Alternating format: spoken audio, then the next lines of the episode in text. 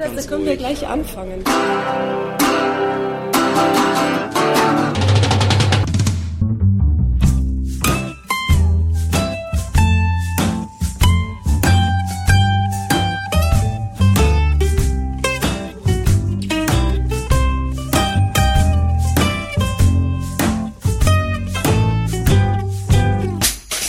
Herzlich willkommen bei Filmkultur, dem Podcast von kulturwoche.at und einem Interview mit Dani Levi. Stefanie Lang traf sich mit dem Regisseur und Drehbuchautor Dani Levi, dessen Komödie Mein Führer, die wirklich wahrste Wahrheit über Adolf Hitler in die Kinos kommt und bereits für heftige Diskussionen sorgt. Der Inhalt in aller Kürze. Dezember 1944. Der totale Krieg ist so gut wie total verloren. Doch so leicht will Goebbels sich nicht geschlagen geben. Am Neujahrstag soll der Führer mit einer kämpferischen Rede noch einmal die Massen begeistern.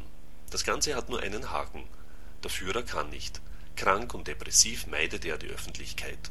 Nur einer kann jetzt noch helfen. Sein ehemaliger Schauspiellehrer Professor Adolf Grünbaum, ein Jude. Goebbels lässt Grünbaum samt seiner Familie aus dem KZ Sachsenhausen in die Reichskanzlei holen. In nur fünf Tagen soll Professor Grünbaum den Führer zur Höchstform bringen. Aber Grünbaum hat einen ganz anderen Plan. Wie ist es denn gelaufen, Adolf? Gut eigentlich. Ich habe ihn K.O. geschlagen. Es war ein guter erster Tag. Was hast du? Ich habe ihn niedergeboxt wie Max Schmeling. Ich. Dein Mann. Und niemand hat es gesehen. Komm her.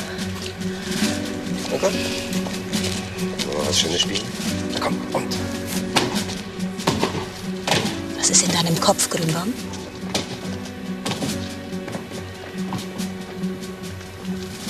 Willst ihn töten. Her. Das muss ich doch. Soweit Grünbaum, wie er seiner Frau erzählt, dass Adolf Hitler ermorden will. Und nun zum Interview. Gute Unterhaltung wünscht Manfred Horak.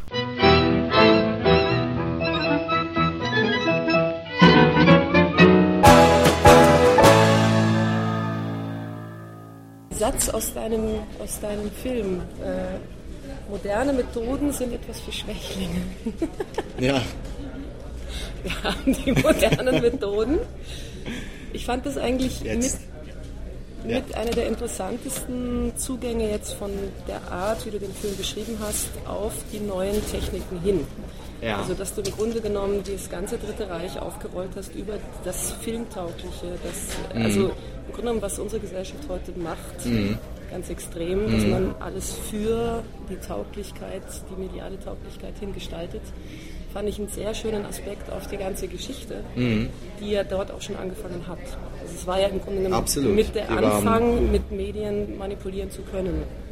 ja, Das fand ich einen der schönsten, also, aber erzähl. ja. Naja, ich finde es schön, dass du das so siehst. Und ähm, Tatsache war, dass äh, Joseph Goebbels sich auch äh, in USA auch mit modernen, damals modernen äh, Theorien und, und ähm, äh, Wissenschaften der, der medialen Manipulation, der, äh, der Werbewirksamkeit von, äh, von Manipulation, von sogenannter inszenierter Realität auseinandergesetzt hat. Und dass er natürlich genau wusste, um die Massen wirklich smart äh, führen zu können, braucht er nicht nur die Medien, sondern braucht natürlich auch die Filmkunst. Äh, er war ja, es gab ja keinen Uferfilm, der nicht über seinen Schreibtisch ging. Also äh, er war ja selber auch genauso wie Hitler ein verkappter Künstler, ein gescheiterter Künstler. Der Nationalsozialismus hatte natürlich diese ähm, perfide äh, autoritäre Ausrichtung, die Massen in, eigentlich in Hysterie zu verwandeln und sie dadurch ähm, beugsam bzw. auch dumm zu machen, letztendlich. Also sprich, wenn Film, äh, er hat natürlich Film als, als ein au- autoritäres Medium benutzt. Und das ist ja auch das Problem mit Film, dass ähm, wenn Film sich nicht selber outet als dogmatisches Medium, ist es dogmatisch und auch gefährlich, ne? weil ähm, weil es letztendlich einen, einen, einen unmündigen ähm, Zuschauer braucht, der Popcorn in sich reinfressend äh, im Kino sitzt und sich inszenierte Realität als Wahrheit verkaufen lässt. Mit allen manipulativen Möglichkeiten, die Film hat, hat. Und die sind natürlich beachtlich. Man macht den Saal schön dunkel und äh, ab geht die Luzi mit Verführung und, äh, und sensitiver äh, Abenteuerreise. Und ich glaube, dass, ähm, dass, dass auch das Problem war, eine, des langen Schatzens des Nationalsozialismus, ähm, dass man ihm mit dogmatischen Filmen oder sage ich mal mit autoritärer äh, Berichterstattung und Abbildung der Realität irgendwie nicht beikommt, weil man letztendlich so auf eine bestimmte Art die, die Mittel nicht ändert. Ähm, deswegen kann ich alle Versuche verstehen, die, ja, die ich jetzt auch nicht erfunden habe, die, was weiß ich, schon äh, letztendlich mit Charlie Chaplin begann, hin zu Lina Wertmüller, Roberto Benini, äh, Schlingensief oder wer auch immer das dann ist, ja, die sagen, man kann diesem Thema und auch der Abbildung dieser Zeit und dieses Systems nicht mit naturalistischen, authentischen Mitteln beikommen, weil man der Gefahr unterliegt, dass man weiter wenn auch in diesem Fall jetzt durch Grauen und Entsetzen verführt und äh, die, die Zuschauer eigentlich verstummt, anstatt dass man sie wachrüttelt, anstatt dass man sie auf, auf, auf, auf äh, äh, dass man sie zu Fragen animiert, zu, zu, mit Unsicherheit konfrontiert, mit, mit, ähm, mit moralischen, äh, mit einer moralischen Diskussion, zu einer moralischen Diskussion ermutigt. Und ähm, dafür eignet sich natürlich die Komödie sehr gut. Weil die Komödie darf sich selber in Frage stellen, sie darf Realität in Frage stellen, sie darf zuspitzen, sie darf sich widersprechen. Der Widerspruch ist sogar Potenzial der Komödie, weil er einfach lustig ist. Es ist lustig, wenn, wenn Figuren sich selber ans Messer liefern, indem sie das sagen, was sie eigentlich sagen dürfen. Das kann ich als Komödienschreiber diesen Verbrechern in den Mund legen. Wenn ich jetzt verpflichtet wäre, sozusagen ein authentisches Abbild dieser Zeit zu geben, dann dürfte ich das wahrscheinlich nicht. Dann müsste ich mich danach richten, wie haben die wirklich gesprochen, dann wäre ich eigentlich auch in einem Regelwerk, was jemand anderes mir aufgebaut hat. Und äh, das Schöne an einer Komödie ist eben, dass ich mein eigenes Regelwerk und die Spielregeln für die Zuschauer anbiete und aufbaue und dadurch ähm, glaube ich, viel subversiver wirken kann. Darf ich was sagen? Ja, klar. Ich finde, dass eigentlich genau durch diese äh, sehr guten Schauspieler, die du genommen mhm. hast, das passiert ist, dass immer wieder Szenen sehr authentisch passiert sind. Das heißt, mhm. ich rutsche hinein in den Film mhm. und denke mir, oh, das ist jetzt ein, eine Realität. Ja. Um dann die Realität wieder zu verlieren. Ich fand die Besetzung von Helge Schneider großartig, ja. weil diese, also ich fand es so schön zu erleben, als Interne, die jetzt wiederum die Schauspieler sehr gut kennt aus unterschiedlichsten Zusammenhängen, ja. wie wenig sie Zugang zu ihm gefunden haben. Zumindest kam das so schön ja. rüber, dass da die super Schauspieler, also jetzt wirklich super erfahrenen Schauspieler ja. mit dem Phänomen Schneider ja. konfrontiert sind. Und dadurch war eigentlich für mich schön dieses nicht umgehen können mit dieser Figur Hitler die er jetzt da verkörpert. Also diese totale Fremdheit. Weil Helge sie mit Lässigkeit und, und Leichtigkeit irgendwo ausgetrickst hat. Er hat, ähm, Helge, man hat Helge nie arbeiten sehen. Helge hat einfach gemacht, was geschrieben war. Und ich habe ihm gesagt, das hast du gut gespielt oder das war sehr gut und glaubwürdig. Ich meinte, äh, Blödsinn, ich bin das. Also für den war das so, ich brauche da gar nicht spielen, das bin ich. Das, ich bin Adolf Hitler. Das war für ihn selbstverständlich. Also für ihn war kein, da gab es keine Interpretations, keinen Interpretationsbedarf. Und das Problematische am Schauspielern oder am Schauspieler, an, Schaus, an vielen Schauspielern ist ja, dass sie oft das Gefühl haben, sie müssen zu einer Rolle auch noch eine Interpretation dazu liefern. Was ja eigentlich nicht nötig ist. Der, der Schauspieler kann hinter dem, ganz hinter der Rolle zurücktreten. Der, die Rolle ergibt sich aus dem Umfeld, die Rolle ergibt sich aus dem aus, aus dem Kontext der Geschichte und, und, der, und der, der ähm, ich sage jetzt mal, der, äh, der Haltung des Filmes. Also der Schauspieler braucht nicht seine eigene Haltung, obwohl die natürlich wichtig ist im Sinne der Bescheidenheit und auch im Sinne der, der, der, äh, des Selbstbewusstseins. Einfach das zu sein, was, was, was, er, was geschrieben ist. Und ich habe zwar oft beim Set erlebt, wie baff erstaunt sie waren über die Kraft und die Gradlinigkeit, die Helge einfach vorgegeben hat. Er hat sie ja auch provoziert, indem er, also da war so kein, da war keine schauspielerische Technik zu erkennen, sondern er war eins mit dem, er hatte natürlich auch eine super Hülle, aber es ist auch schwierig, gegen so eine Hülle anzuspielen. Und ähm, er hat diese Lücke nie erkennbar gemacht kam ja auch so an, der konnte auch ein- oder aussteigen, beliebig, wo, was, wie. Der, der hat dann, also manchmal ist er als Adolf Hitler dann weiter, ist auf die Straße rausgegangen. Der hat damit wirklich gespielt, getanzt. Das war für ihn Musik. Irgendwie Improvisation, obwohl es ein fester Text war. Also für ihn war das eine, eine Partitur, eine Hitler-Partitur. Wir befinden uns in einem fiktionalen Rahmen es gab zwar einen Schauspiellehrer, den Adolf Hitler trainiert hat, das war aber ungefähr 15 Jahre vorher, als die Zeit, in der wir, in der der Film spielt, und es war auch kein Jude.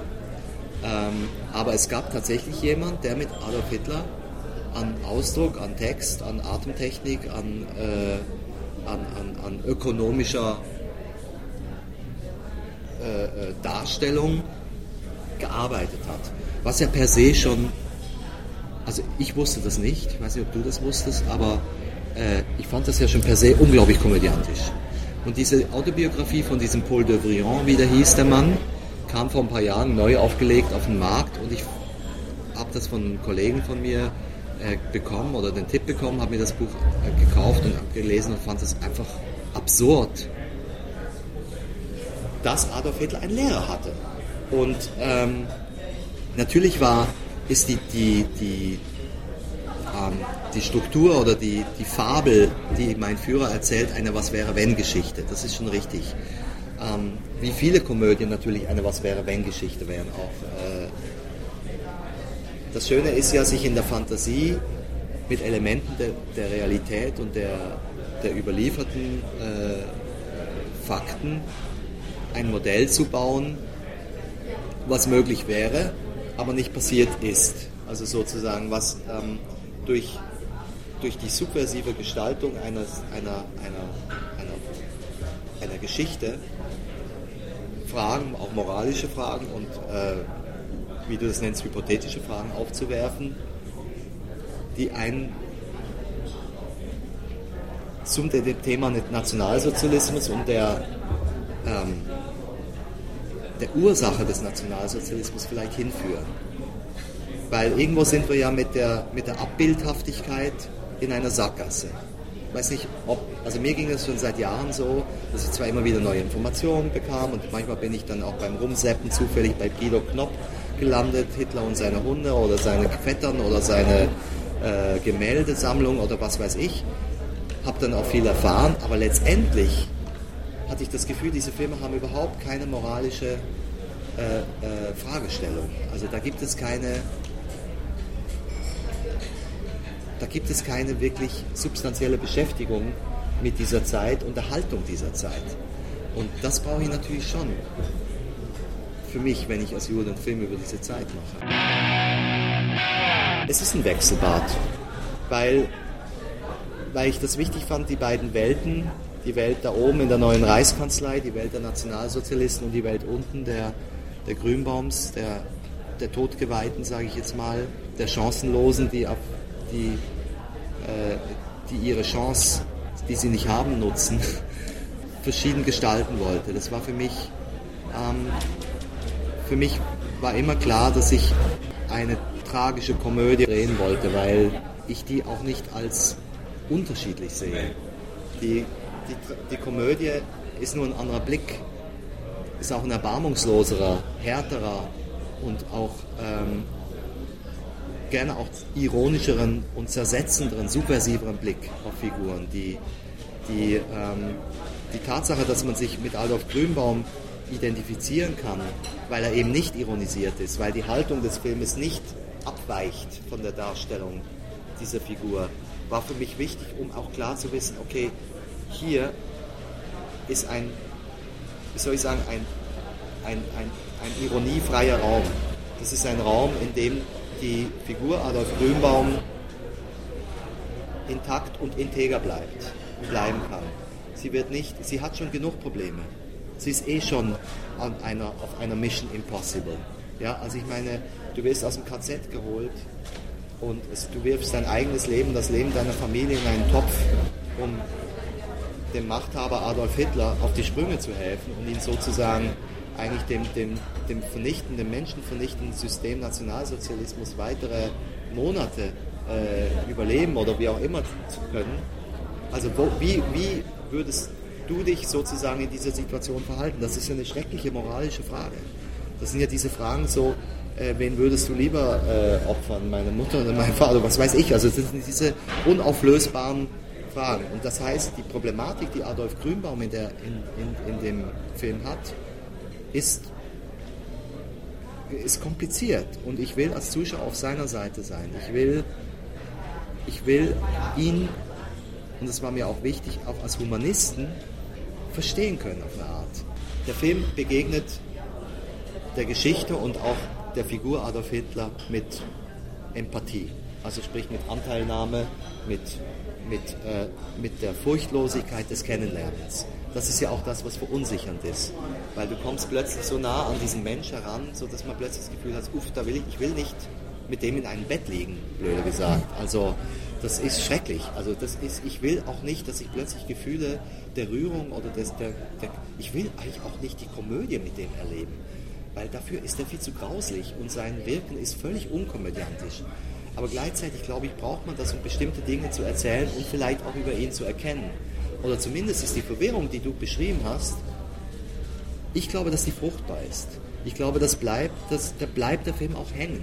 Sie, er, er, bietet auch Diskussionsstoff, er bietet, äh, er bietet Gesprächsstoff, er bietet auch das, dass man, dass man sich über diese moralischen Fragen und über das, darf man das, soll man das, was habe ich daraus gelernt, was ist real, stimmt das, dass, dass, dass Adolf Hitler impotent war? Ja, es stimmt. War er Bettnässer, war er äh, ähm, ähm, äh, äh, manisch-depressiv?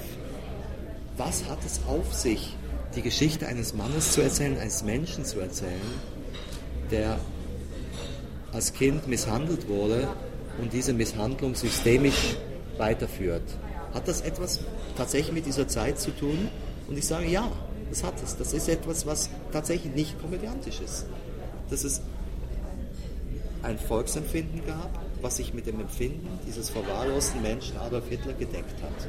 Oder anders gesagt, das deutsche Volk hat sich seinen Diktator auch selber geschaffen. Das ist eine Projektionsfigur. Adolf Hitler hätte nie so funktionieren können, wenn er nicht die Bedürfnisse und Sehnsüchte und gleichzeitig auch das Volksempfinden vertreten hätte, repräsentiert hätte. Das heißt, es gibt eine, eine, eine, eine Prägung, eine Vorbereitung, eine psychische oder pädagogische, wie auch immer man das nennt, Vorbereitung, die ich typisch finde für diese Zeit, diese Erziehung, ähm, die, ähm, die relevant ist, für mich zumindest relevant als Sichtweise auf diese Zeit. Das wollte ich einfach mal erzählen das ist vielleicht auch ein bisschen das Problem, finde ich, vom Film, dass du genau solche Sachen ansprichst, das dann aber ein bisschen auf eine Art machst wie, naja, ich weiß, das kann man jetzt nicht so einfach. Auf, also es wird quasi jedes Klischee erzählt, mhm. aber irgendwie weder wirklich, sag ich jetzt mal, komödiantisch, dass mhm. man sagt, man haut jetzt einen drauf und macht mhm. diese Bettszene zu irgendeinem wirklichen Farce ja, die ist schon sehr farce. Ja, Oder die Bettszene da. Es ja. ist mir noch zu gut gespielt. Oder es ist mir noch, wie du es vorher zu, genau zu gesagt entlarvend, findest du? Ja. Zu wenig also, entlarvend. Zu mm. wenig da fehlt mir ein bisschen dieser komödiantische mhm. Ansatz von wegen, ich habe eine Haltung zu meiner Figur. Mhm. Es ist so ein bisschen wie Katja Riemann, äh, Mhm. Also spielt eine Haltung und dann doch wieder nicht. Also wo ich einfach sage, da fehlt mir die Komödiantik. Mhm. Die ist nochmal, die nimmt es fast tragischer. Mhm. Also die geht mehr rein, mhm. um es dann für mich aufzulösen. Und ich hatte ein bisschen das Gefühl, da haben sie da haben sie es schon selber ein bisschen aufgelöst, so wie Silvester Groth mit dem Dialekt, den hat er dann nicht wirklich ganz und dann nicht ganz drauf. Also, mir fehlt ein bisschen die Schärfe der komödiantischen Elemente. Und dadurch glaube Also- ich, kommt das nicht so ganz raus. Ich meine es aber auch nicht komödiantisch, das ist auch so. Ich meine, dieses Anliegen, was ich gerade erzählt habe, also sozusagen die, die Darstellung einer psychischen Struktur, einer Zeit, dieser Zeit, ist nicht ironisch gemeint. Für mich ist natürlich eine Komödie nicht unbedingt eine, eine, ein Mittel der Distanzierung oder der äh, Entlarvung, sondern eine Komödie hat auch hat, hat auch eine innere Stimme, wie die Tragödie auch. Und die innere Stimme ähm, dieser Geschichte ist die psychische Struktur, das psychische Kennenlernen, die Begegnung von Adolf Grünwald und Adolf Hitler als Repräsentationsduell äh, zweier Lebensmodelle, sage ich jetzt mal. Und ähm, ich ich finde die Szene zum Beispiel da unten im Gästebett extrem komödiantisch, gerade weil sie eben nicht entlarvend ist, sondern weil ähm, man mit allen verwirrenden Empfindungen in diesem Moment konfrontiert ist. Da konnte ich auch Äh, das ist auch, das ist auch super skurril. Ich meine, das ist schon einfach per se als, äh, als Konstellation, dass Adolf Hitler da unten in den Keller reingeht und sich dann zwischen die beiden Juden legt, von der, von der Jüdin äh, ein jiddisches Wiegenlied singen lässt, damit er einschläft und sie sich im nächsten Moment mit dem Kissen und ihren Arsch auf ihn setzt, um ihn zu ersticken. Ich meine, das sind schon echt drastische, dramaturgische äh, Mittel. Und trotzdem sind sie immer im Dienst dieser inneren Stimme der Geschichte. Ich glaube, dass das, was du erwartest oder was du empfindest, so subjektive Elemente sind, die nie für alle stimmig sein können. Also ich, es könnte sogar sein, dass wir in der Szene das Gleiche suchen und du empfindest, dass es nicht funktioniert und ich empfinde, dass es funktioniert. Obwohl wir genau das Gleiche haben wollen. Und es könnte sogar sein, ich finde zum Beispiel, dass Goebbels mit seinem rheinischen Dialekt super funktioniert. Also mich hat er super geblufft und ich finde auch, dass er die Mischung aus, ähm, aus, aus Zersetzung und Realität unglaublich gut Ja, hält. Weil ähm, er einfach durchzieht. Er ist rücksichtslos, er entschuldigt sich keine Sekunde für das, was die Figur macht. Und er ist gleichzeitig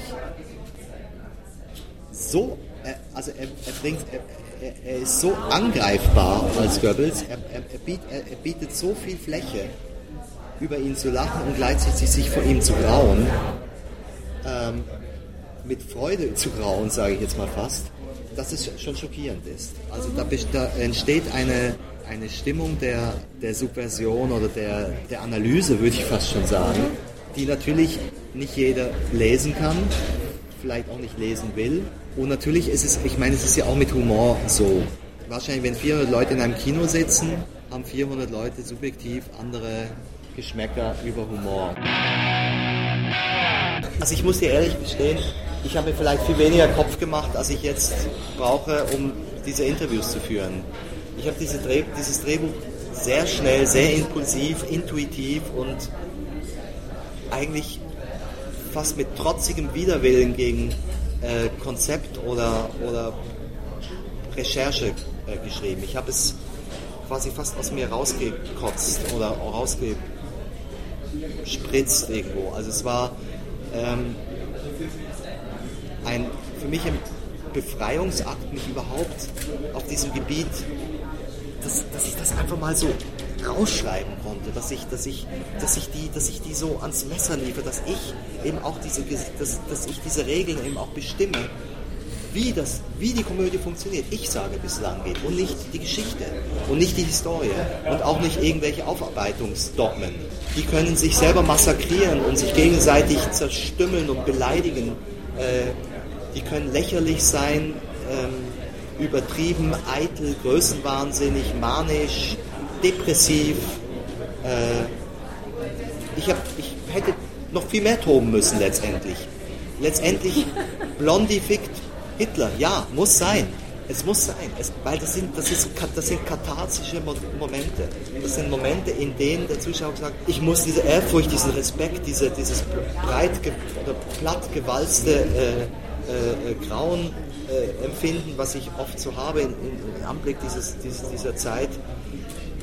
Irgendwo kann ich, das, kann ich das aufbrechen ein Stück weit. Also ich, ich, ich werde auch zu einem Mittäter gegen die Zeit. Ich will die ja auch, dass sie, dass sie auch mit verschwörerisch, mit mir zusammen und mit Grünbaum zusammen diese Leute ausliefern. Ja? Weil wir wissen ja selber, wie die Geschichte ausgegangen ist. Wir wissen, dass es nicht toll war. Wir wissen, dass es kein Happy End gab. Der Nationalsozialismus ist keine Komödie. Es ist wirklich ein hilfloses, hilfloser kleiner Racheakt eines jüdischen Regisseurs in Deutschland. Mehr kann ich nicht tun. Und ähm, wenn der Film dann noch Wellen schlägt und noch gestritten wird und kontrovers sind, umso besser. Ja, ich finde, der Film hat es auch verdient. Und er hat auch verdient, dass viele Leute ihn sehen. Ähm, aber für mich ist es auch was Therapeutisches. Und ich glaube, für den Zuschauer kann es auch durchaus eine therapeutische Erleichterung, Erlösung geben. Wollt ihr den totalen Krieg? Deutschland muss einen Ruck gehen. Sie sind Fehlleid, meine Herren und nicht für diese heutige Zeit bestimmt. Deutschland muss einen Ruck gehen. Und somit sind wir auch schon wieder am Ende von Filmkultur, dem Podcast von kulturwoche.at angelangt. Vielen Dank fürs Zuhören und vielen Dank fürs Dranbleiben. Bis zum nächsten Mal, Ihr Manfred Horak.